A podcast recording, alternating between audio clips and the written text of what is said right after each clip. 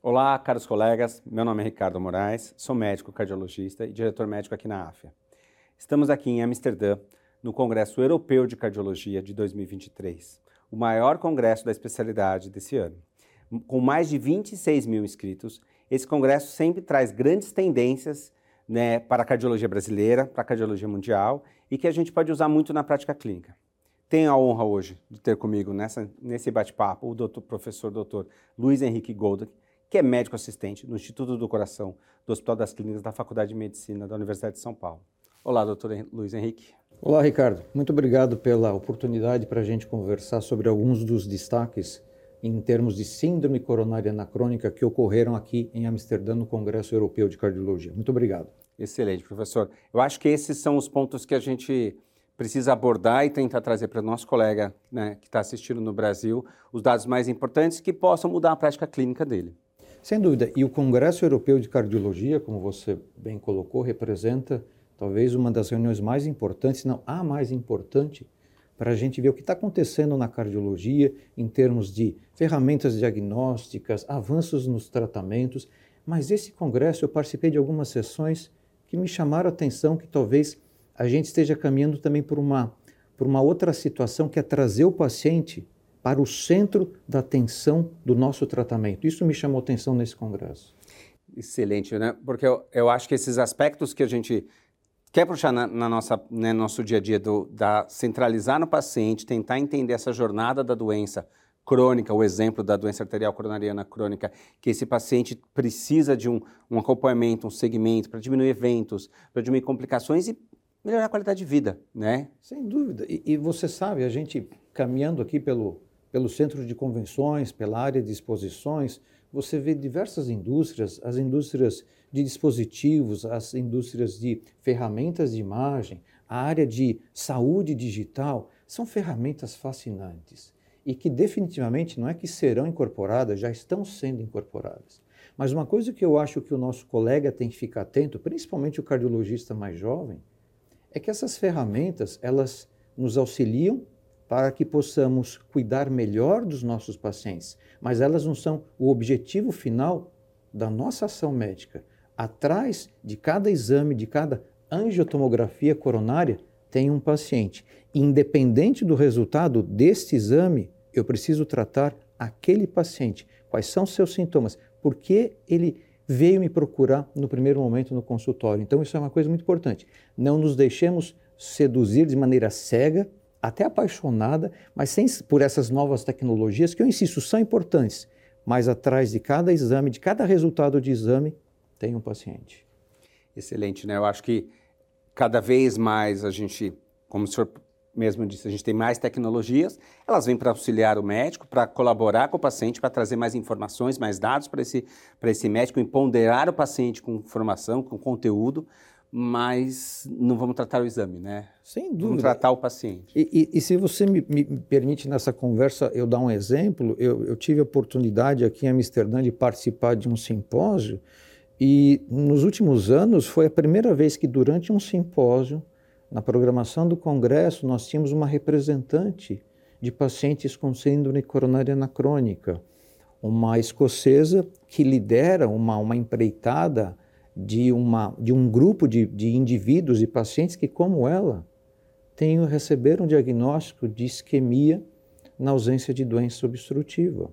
E foi muito interessante, Ricardo, porque na apresentação ela trouxe dados de levantamentos de questionários que eram aplicados a pacientes com angina do peito e que durante a investigação acabou se confirmando na ausência de doença obstrutiva, e ela falou sobre a jornada desse paciente. O que é a jornada do paciente com angina do peito, com síndrome coronária anacrônica sintomática? É a procura pelo diagnóstico e pelo tratamento. E o que é o tratamento do paciente com síndrome coronária anacrônica?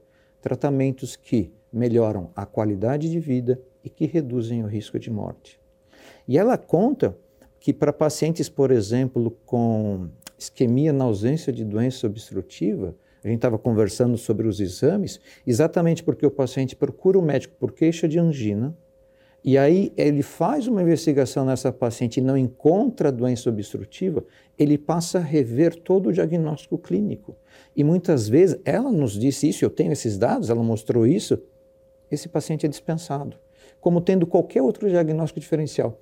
Deve ser doença do refluxo gastroesofágico, a senhora está muito ansiosa, isso deve ser depressão. E ela conta quantos pacientes ficam procurando diversos cardiologistas até receber o diagnóstico de fato. Isto é angina na ausência de doença obstrutiva. Isso. Mas se o nosso colega cardiologista jovem vai transferir para uma angiotomografia, que de novo hoje tem um valor indiscutível na avaliação desses pacientes, mas se ele transferir para o resultado da angiotomografia todo o peso do diagnóstico, ah, agora sim, a senhora tem angina porque a angiotomografia mostrou uma lesão obstrutiva de 70% no terço médio da descendente anterior. Isso é um equívoco. Isto é um equívoco. Então, a presença de uma representante de um grupo de pacientes, eu achei uma, uma, um momento muito, muito especial deste congresso. É trazer o paciente para o centro também da nossa atenção nesse sentido. Eu não trato de resultados de exames, eu trato de pacientes. Eu acho que isso tem que ficar muito claro, isso me chamou atenção nessa sessão específica que eu fui. Nossa, excelente, né? Porque como a, isso provavelmente é a realidade que a gente deve enfrentar, né? Em todos os países, mas no Brasil inclusive, e como esse paciente pode ser subtratado, subdiagnosticado, ou até mesmo, entre aspas, deix, deixar de ter um preconceito, vamos dizer assim, né? Mitigando muitas vezes o tratamento, e esse paciente, muitas vezes, os fatores de risco que são associados à doença são subtratados ou são sub, vamos dizer assim, escalonados, né? Então, esse paciente é considerado de alto risco, esse paciente tem mais eventos, e aí se não fica claro porque a gente não tem um exame determinante, o exemplo mesmo que o senhor disse, ah, eu tenho uma lesão na DA, que é claramente isquêmica e justifica, mas o inverso, né? Uhum. E aí o, o colega acaba, não, Vamos tratar como doença uhum. do refluxo, espepsia funcional, é, síndrome de Thies, né, uhum. dor osteocondral, e esse paciente vai perpetuando provavelmente a doença. Mas a, uma dúvida que eu acho que também o colega pode ter, esse paciente ainda morre mais? É um paciente de alto risco? Então, uh, eu já chego nisso, mas eu quero pegar um gancho, porque senão depois eu vou esquecer. Uh, esse gancho é fantástico em relação a essa questão depois do subtratamento, porque se eu não faço um diagnóstico, eu, isso vai ter impacto na minha proposição terapêutica, na minha estratégia terapêutica. E aí eu me recordo, houve uma apresentação, e isso às vezes a gente acha, ah, porque, por exemplo, no Brasil nós temos dificuldades, eu não tenho acesso a, aos exames mais sofisticados. Mas eu me recordo de uma apresentação aqui no Congresso Europeu de um estudo de um grupo australiano, em que eles exatamente foram rever num banco de dados pacientes encaminhados para angiotomografia para confirmação ou exclusão do diagnóstico de doença aterosclerótica ou obstrutiva, mas os pacientes tinham angina. Eles conseguiram capturar mais de 2 mil pacientes nesse banco de dados grande que tinham isquemia, tinham angina do peito, mas sem doença obstrutiva. E olha que interessante, nós estamos falando de um estudo australiano em que você imagina o recurso à saúde, ao acesso médico, talvez seja mais uh, fácil do que, por exemplo, no nosso país. Mas quando você olha o resultado da, da estratégia terapêutica oferecida a esses pacientes com angina do peito, isquemia documentada, na ausência de doença obstrutiva em termos de medicação cardioprotetora para redução do risco de eventos, controle da progressão da aterosclerose, Uh, antianginosos, eles tinham uh, sintomas de angina, eles tinham isquemia, e eventualmente seguir na investigação diagnóstica, isso é muito menor do que para aquele paciente com doença obstrutiva.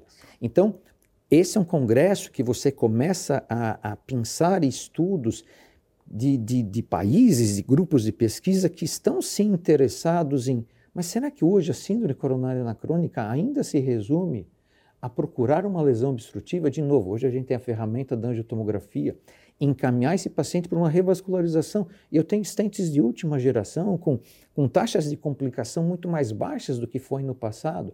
E eu acho que a gente tem que tomar cuidado, vou usar uma palavra até forte, se você me permite, que é a da não banalização desta condição chamada síndrome coronariana crônica.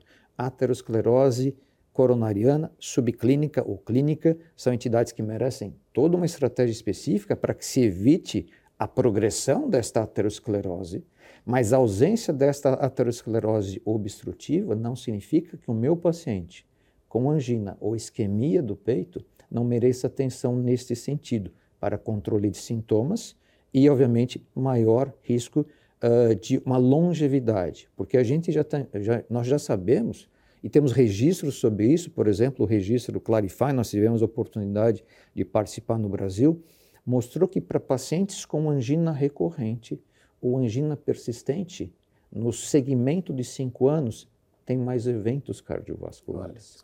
Então, nós estamos tratando não apenas de qualidade de vida, mas isso também tem impacto prognóstico em termos do risco de infarto, morte cardiovascular. Então, é qualidade com quantidade. Portanto, eu insisto, o exame, seja ele um teste funcional, ou seja ele um teste anatômico como angiotomografia, não substitui a velha e boa anamnese, a, a escuta atenta desse meu paciente e a escuta atenta, na verdade, em relação a quais são seus sintomas. Descreva-os para mim. Em que momento eles aparecem? O que o senhor deixou de fazer? O que a senhora deixou de fazer em relação a um, dois anos atrás, antes que a doença aparecesse? Então, hoje existe uma, uma voz corrente, eu vi isso aqui no, no Congresso, e é Listen to your patients. Ouça os seus pacientes. Não apenas com o estetoscópio, pode ser com o ouvido mesmo sem o estetoscópio. Excelente, né? Porque a gente está vivendo essa modernização da medicina. Aqui mesmo no Congresso a gente viu muito, muitas apresentações de, de saúde digital, de inteligência artificial, mas, é, mas o mais importante é a gente voltar né, né, e poder utilizar essas ferramentas o exame passa por isso.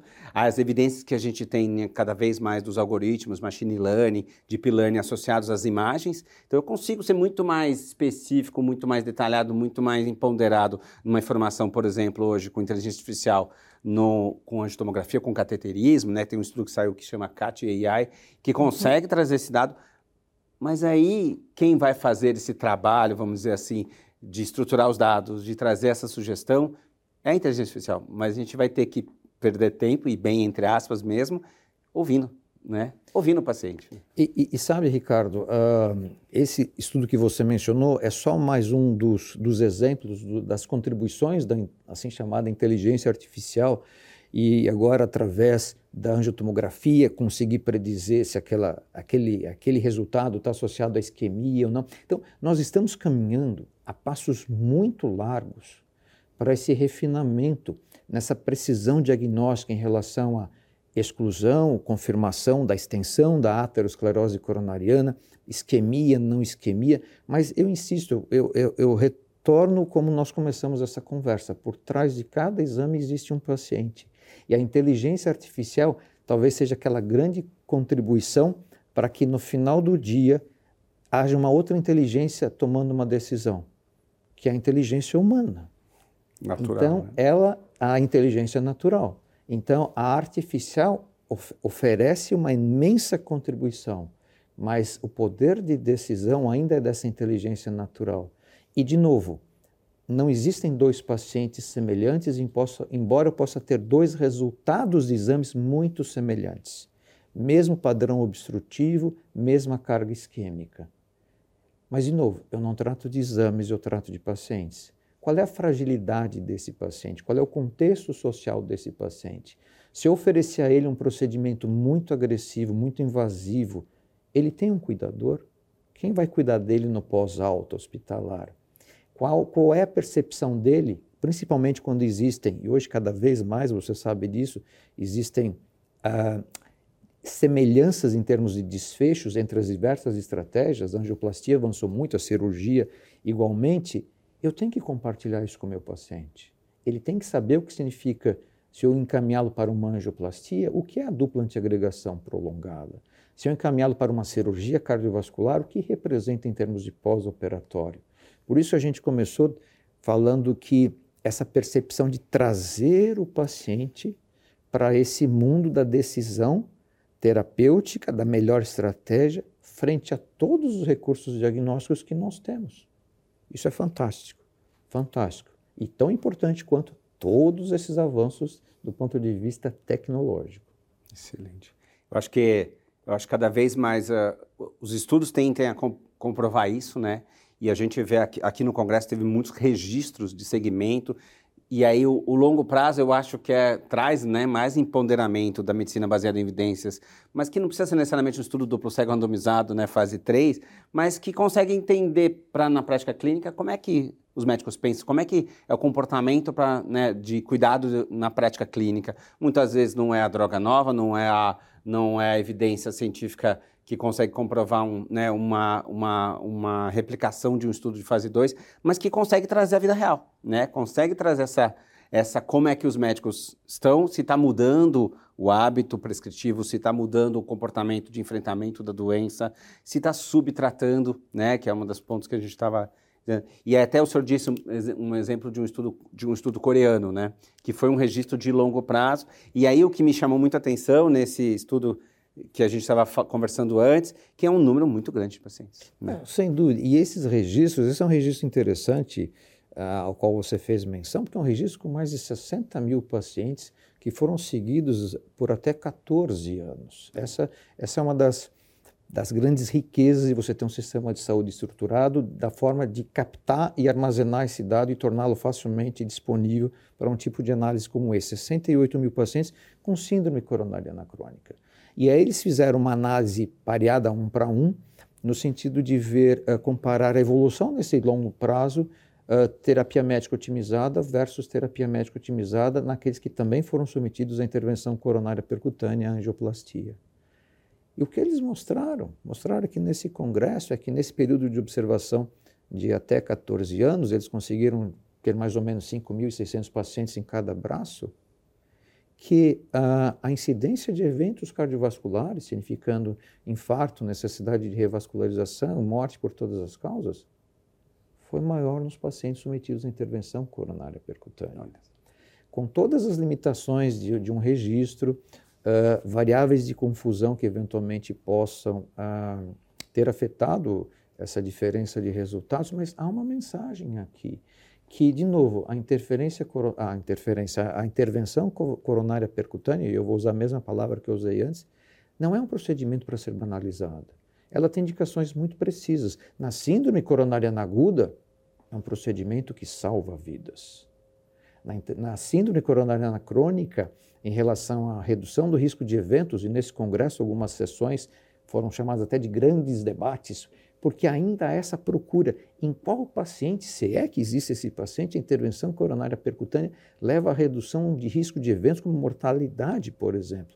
E para sintomas, também, se o paciente tem uma angina refratária, o que significaria a falha do tratamento médico, uhum. não é a substituição. A angioplastia não é a substituição da terapia médica, mas que talvez representasse a falha da terapia médica otimizada, esse é um paciente naturalmente candidato a uma intervenção se houver uma lesão obstrutiva responsável pelos sintomas, porque ele pode não ter essa doença obstrutiva. Então, isso é muito importante. E talvez a gente tenha a oportunidade, Ricardo, porque você falou em registro que mudam, estudos que podem mudar a prática clínica, apesar de não serem estudos randomizados, porque eu entendo que o estudo randomizado claramente é aquele que estabelece o valor e a segurança de qualquer estratégia, seja farmacológica, mudança do estilo de vida ou até por intervenção. É o que a gente brinca, te faz chegar aos, às diretrizes, aos guidelines. Agora, uh, um outro grupo de estudos muito importantes, muito importante depois de você ter essa situação de definido o valor daquela estratégia, são os estudos de mundo real. Porque nos estudos de mundo real, diferentemente do estudo randomizado do cego, em que você tem critérios de inclusão, critérios de exclusão muito bem definidos, mas e o teu doente do consultório? E o teu doente do consultório? Ele não está em todos os estudos. Ele né? não está em todos os estudos. Então, eu entendo uh, que há algumas críticas em relação aos estudos observacionais, porque muitas vezes eles são comparados aos estudos duplo cego randomizados, mas eu entendo que eles se prestam a finalidades diferentes. Se eu quero definitivamente saber se a minha intervenção A é melhor ou não inferior à, à intervenção B, eu acho que um estudo duplo cego, randomizado, com poder estatístico adequado, isso é, isso é fundamental. Agora, uma vez que você tenha esse entendimento, quando você vai para o mundo real, Aí sim essa intervenção vai ser testada e aí nessa população não tão selecionada, é o que nós chamamos dos all-comers, todos são bem-vindos, a porta do consultório está aberta. E aí, como, como essa intervenção ela, ela, ela é tão efetiva quanto ela foi no randomizado? É, ela é tão segura quanto, já que agora as comorbidades eu não estou controlando. Isso é muito interessante e, portanto, eu acredito que tem muito valor, Ricardo. Eu concordo plenamente, e aí a gente pode até falar de um exemplo nacional, vamos dizer, um exemplo brasileiro, que o senhor mesmo apresentou no Congresso, que foi muito elogiado. Eu estava presente e via muitos colegas de diversos países, não do Brasil, mas de vários países, literalmente gravando, né? tentando tirar insights da, daquilo. E é isso que eu ia perguntar, como é que foi pensado o Vigud? Que foi apresentado aqui no Congresso, muito elogiado né, entre os pares, mas que trouxe essa característica né, de um registro nacional e que consegue trazer algumas respostas para a nossa prática clínica. Obrigado, Ricardo, porque uh, nós estamos terminando o Congresso aqui em Amsterdã e eu vou voltar para o Brasil, estou voltando logo, logo, e vou voltar muito satisfeito, porque foi uma, uma oportunidade de, representando um grupo de 70 investigadores, de apresentar os resultados deste estudo, nesse que, como nós já conversamos, é o maior encontro da cardiologia mundial. E esse foi um estudo observacional concebido há aproximadamente dois anos, exatamente para responder essa pergunta. Em pacientes com angina do peito sintomáticos, ou seja, ainda tendo seus sintomas, frente à terapia epidural, eles estavam sendo tratados nos consultórios dos nossos colegas de 70 investigadores, e a pergunta é: esse doente se mantém sintomático. Se eu adicionar um outro agente com mecanismos de ação diferentes, especificamente no caso a trimetazidina, nessa dose de 80 miligramas em tomada diária, o que isso representa em termos de redução das crises de angina, melhora da capacidade do esforço, melhora de qualidade de vida? Qual é o perfil de segurança, de tolerabilidade? Qual é a percepção dos médicos quanto ao resultado dessa estratégia, qual é a percepção dos pacientes quanto ao resultado dessa estratégia. E um estudo que, de novo, em sendo um estudo de mundo real, foi um estudo limitado no tempo, visita inicial, um mês e três meses. Critérios de inclusão. É o paciente ter doença coronariana sintomática, angina estável sintomática, em qualquer terapia, então não havia uma pré-especificação, não, o doente só pode entrar se estiver tomando os três, não o colega tinha autonomia para entender: olha, meu paciente está tomando a droga A, não tem sintomas, eu acho que eu quero testar se essa associação pode trazer benefício. E os critérios de exclusão também muito simples, que são aqueles previstos na bula do produto. Então, se há uma contraindicação formal, descrita, prevista em bula, esse paciente não era candidato à inclusão. Então, realmente é um estudo que espelha a, a melhor prática clínica, respeitando a individualidade de cada médico, de cada investigador. E sabe, Ricardo, mais de mil pacientes foram incluídos. Então nós tivemos a oportunidade de, foi um momento bacana de apresentar numa sessão de pôster moderados, eh, pôsteres moderados aqui no, no, no, Congresso, porque realmente chamou atenção uh, um estudo, uh, 70 centros em todo o país, mais de mil pacientes incluídos, e os resultados foram muito interessantes. Então, vamos partir para esses resultados, porque eu acho que, assim, é, esses critérios eu acho que trazem muito dessa realidade, desse paciente real, ele existe, né? E, mas quais são os, os principais fatores de riscos que foram encontrados nesse perfil, para ver se a gente vê esse paciente mesmo, se ele existe, é tão real? A primeira coisa que chamou atenção, Ricardo, quando a gente abriu os resultados para ver a demografia desses pacientes, a uhum. idade média em torno de 66 anos, mas uma coisa que chamou atenção, e talvez explique um pouquinho o que está acontecendo com o mundo em termos de síndrome coronariana crônica, uma maior prevalência de mulheres nesse, nesse grupo. Nós tivemos aí aproximadamente 58% da, da nossa população representada pelas mulheres. Pelas mulheres. E, e veja bem, não havia nesse estudo uma necessidade de você é, determinar a priori qual era a causa da isquemia. Então a gente podia ter pacientes com isquemia documentada, com angina documentada, por doença microvascular. O que interessava era o paciente ter angina, realmente facilitando para o colega que queria participar do estudo ser um estudo de mundo real. Então, 58% de mulheres, idade média de 66 anos.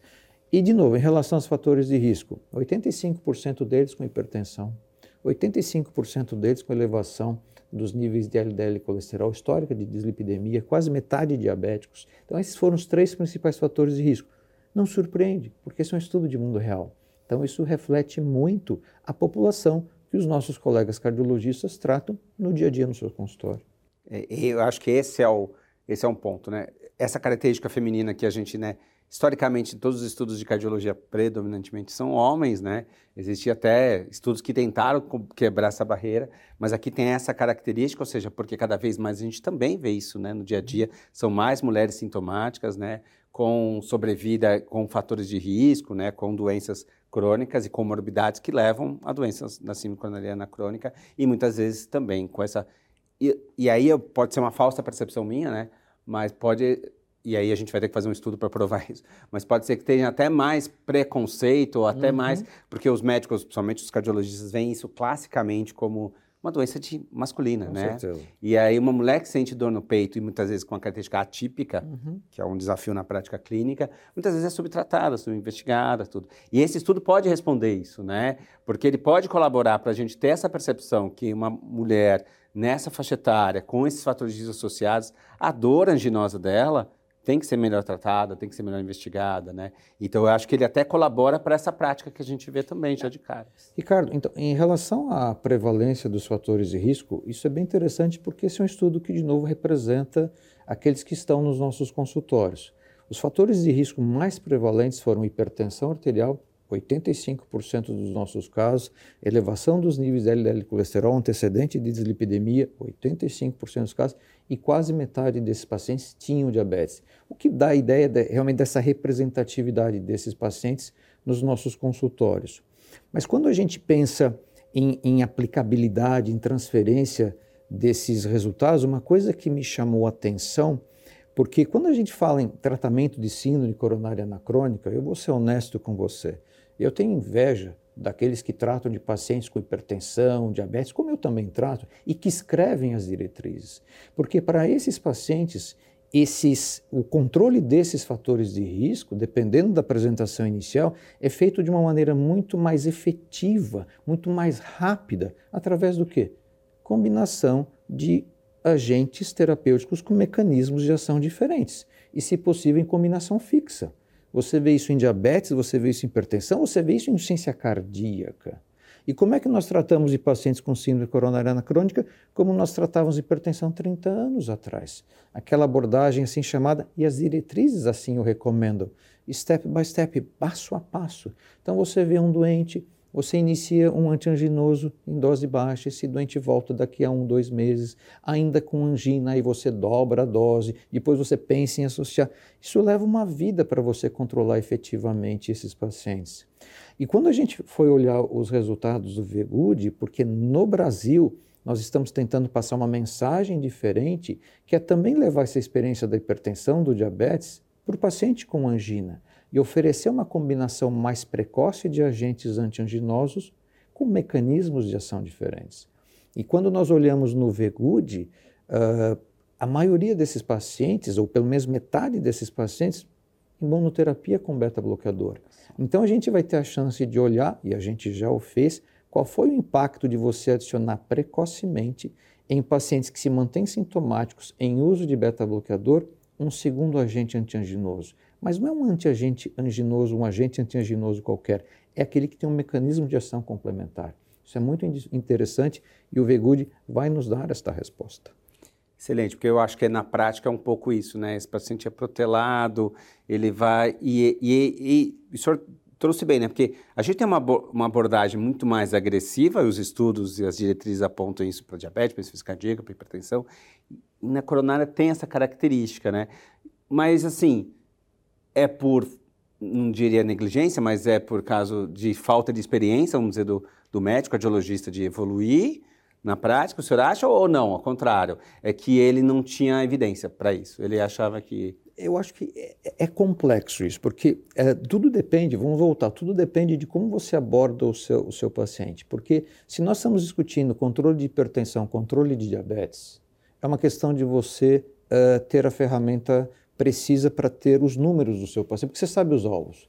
Hipertensão arterial, você tem que medir corretamente a pressão arterial. Diabetes, você tem um exame laboratorial e nós temos metas terapêuticas. Onde está meu anginômetro? Eu não tenho, Ricardo, um anginômetro. Então, qual é a meta terapêutica para um paciente com síndrome coronariana crônica, além daquela de controlar os fatores de risco? É qualidade de vida. Como é que a gente mede qualidade de vida no consultório? Então, muitas vezes, num consultório, numa consulta relativamente rápida, você pergunta para o paciente, Dona Maria, seu João, o senhor está bem? A senhora está bem? Ah, tô, doutor, tô, vou levando. E já passa para a próxima pergunta. Quando, na verdade, a gente tinha que perguntar, Dona Maria, seu João, mas o senhor está bem significa o quê? O senhor consegue jogar bola com seu neto no fim de semana, como o senhor jogava dois anos atrás? Dona Maria, a senhora consegue fazer as coisas de casa? A senhora consegue trabalhar na rua como a senhora trabalhava? A senhora consegue sair com as amigas? Ah, não, doutor, não posso. Por que não, Dona Maria? Porque aí me dói o peito. Então, existem dados, e aqui no Congresso nós participamos de uma reunião nesse sentido, da diferença de, de percepção, na verdade, entre médicos e pacientes em relação à angina. Então, se nós, na falta de um anginômetro, não apertarmos o paciente nesse, dedicarmos tempo da consulta em relação a entender o prejuízo da qualidade de vida, significando social, trabalho, familiar, pessoal, eu não vou otimizar minha terapêutica antianginosa porque eu não vejo motivo. Eu não vejo motivo. Então, um dos grandes desafios dos colegas cardiologistas que se dedicam a trabalhar com os pacientes com angina, isso é o do nosso consultório, é essa, essa não tão precisa avaliação do impacto sobre qualidade de vida em pacientes com angina do peito. Excelente. Bom, isso já me traz a vontade de saber os resultados do Vigud, ah. até para tentar entender esse cenário que a gente está vivendo. E aí é um outro momento é, bastante interessante para o pesquisador, porque são 70 centros, você recebe os dados, os dados foram todos auditados, monitorados, aí você recebe ah, o livro da análise estatística, são mais de 200 páginas que nós recebemos de análise estatística para ver os resultados. Ricardo, os resultados foram muito bons, eu diria que foram excelentes. De maneira geral, na população geral, nos 1.026 pacientes que acabaram sendo incluídos no, no, na análise final, a redução das crises de angina. E lembra bem, não são pacientes virgens de tratamento. Eles estavam sendo tratados de acordo com as nossas diretrizes, aquilo que o colega entendia ser o melhor para aquele paciente. A adição deste fármaco, que tem esse mecanismo de ação diferente, levou, ao cabo de três meses, a uma redução das crises de angina de 78% em três meses. E, obviamente, uma, uma outra, um outro benefício é que, uma vez que eu reduzo as crises de angina, através da adição de trimetazidina 80 miligramas, eu reduzo também a necessidade de uh, tomada de nitrato de ação rápida. Se eu não tenho angina, eu não tenho por que tomar nitrato. E aí nós acabamos avaliando, se você me permite, a evolução da classe funcional de angina ao longo de três meses. E aqui é um dado bastante interessante, porque nós trabalhamos com a classificação canadense, todos usam, e eu vou me focar apenas naqueles pacientes entendidos como classe 3 e 4, que seria angina limitante. Nós saímos de um, de um basal de 15% de pacientes com angina limitante, o que mostra que não eram pacientes com angina refratária. Reflete bem o paciente com angina do dia a dia. Depois de três meses de tratamento, esses 15% foram reduzidos a 2%. Olha. Então, os dados de eficácia, e nós temos os dados de, de, de intolerância ao exercício, eram pacientes que tinham um grau de comprometimento moderado da sua limitação ao esforço físico, eles migram em direção à ausência de limitação. Eles migram em direção à ausência de limitação. E aí vem um outro dado muito interessante para quem faz a parte clínica. Porque o remédio pode ser eficaz, mas talvez tenha algum problema de tolerabilidade, de segurança, e a gente teve que monitorar isso. Então, nós fomos perguntar para os pacientes e para os, médicos pesquisadores como é que você percebeu o seu tratamento? Você está satisfeito? Você está muito satisfeito? E novamente aqui, os números foram acima de 90% de satisfação. A percepção dos médicos quanto a essa estratégia combinada ser eficaz e a tolerabilidade ser adequada, 95%. E quando nós agora perguntamos para os pacientes, havia essa questão específica, o senhor entrou no estudo, o senhor satisfeito, é conveniente para o senhor ter que tomar mais um remédio, mas agora em tomada única pela manhã? 97% deles falaram, Eu não vi problema nenhum em ter que tomar um remédio pela manhã, desde que, obviamente, eu, eu te, esteja sem angina. E a percepção geral de satisfação com o tratamento foi de 97% também. Então, você veja, nós estamos oferecendo uma estratégia baseada nesse estudo, que deve orientar, inclusive, um repensar da prática médica. Talvez as nossas próximas diretrizes nesse sentido.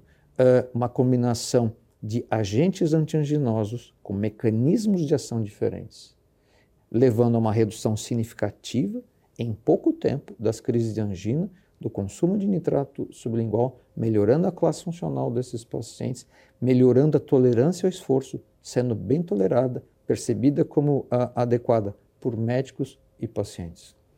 Eu acho que esse, esse resultado é super importante porque torna tangível o que muitas vezes a gente na prática não vê, né? Então, assim, eu brinco com os pacientes, ninguém passa mal porque o colesterol está alto, né? Exatamente. Então, ele muitas vezes deixa de tratar, deixa de tomar, a gente sabe que eles acabam, muitas vezes, deixando de tomar a medicação. Aqui, como ela tem uma relação direta, literalmente, com a melhora de qualidade de vida, de sintomas, de todos os pontos que o senhor trouxe, eu acho que isso faz com melhor adesão, né? Que é o maior desafio que a gente tem no, com os médicos, de mudança de estilo de vida, de adesão ao tratamento correto e muitas vezes trazer a visão de, do médico, entendendo que para o paciente dele melhorou e que para ele foi fácil a adoção, porque é seguro, eficaz, e para o paciente, idem, né? Porque ele viu a melhora da qualidade de vida dele, viu a melhora dos sintomas, e com isso faz com que a aderência dele, dele seja alta, provavelmente, porque ele vai conseguir se sentir melhor, né? Você tocou num, num ponto tão importante que é um contraponto ao que eu disse agora há pouco em relação a, ao desafio de tratar o paciente com síndrome coronária anacrônica sintomática. Porque nós cardiologistas trabalhamos com prevenção e trabalhar com prevenção oferece um outro desafio, que é o que você acabou de mencionar. O paciente é assintomático. E, por outro lado, ele pode ter efeitos adversos da estratégia que você está propondo. Sim. Pode ter efeitos colaterais dos remédios que sabidamente salvam vidas, reduzem o risco de eventos no longo prazo. Então, a questão de adesão, aderência é um grande desafio. Para o paciente sintomático, isso é mais fácil resolver que da feita que você oferece a esse paciente uma estratégia que controle sintomas, ele naturalmente adota essa estratégia, porque isso ele vem em 15 dias. Então, o grande desafio está em, primeiro, o diagnóstico preciso. A gente volta na, na questão da história médica, da anamnese, do tempo de consulta para que a gente possa ouvir esse paciente. Independente do resultado da angiotomografia, ele tem angina ou ele não tem angina, qual é a causa, eu vou ver. Mas quando você oferece um tratamento que reduz sintomas e melhora a qualidade de vida, bingo, o paciente é seu. E ele vai ser seu por muito tempo, ele se torna aderente.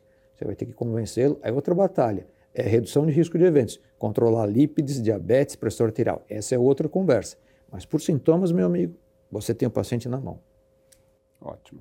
Bom, para a gente não se prolongar mais, né, que a gente está discutindo e pode ficar aqui o dia Sem inteiro.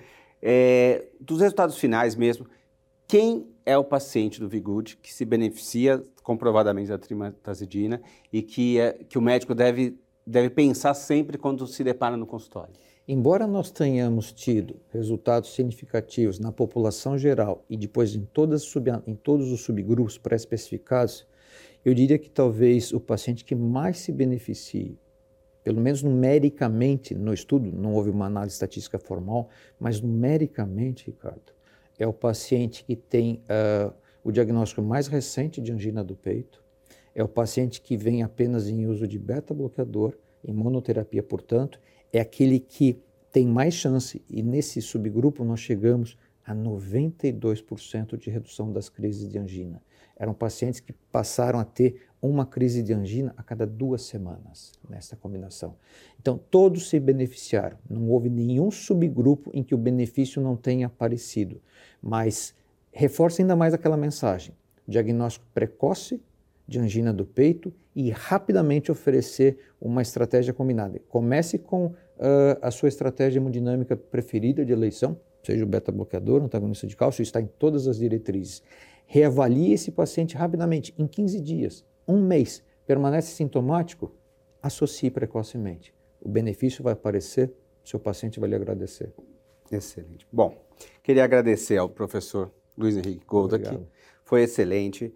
É, queria convidar a todos a assistir mais a cobertura do Congresso Europeu de Cardiologia e que a gente vai trazer mais novidades.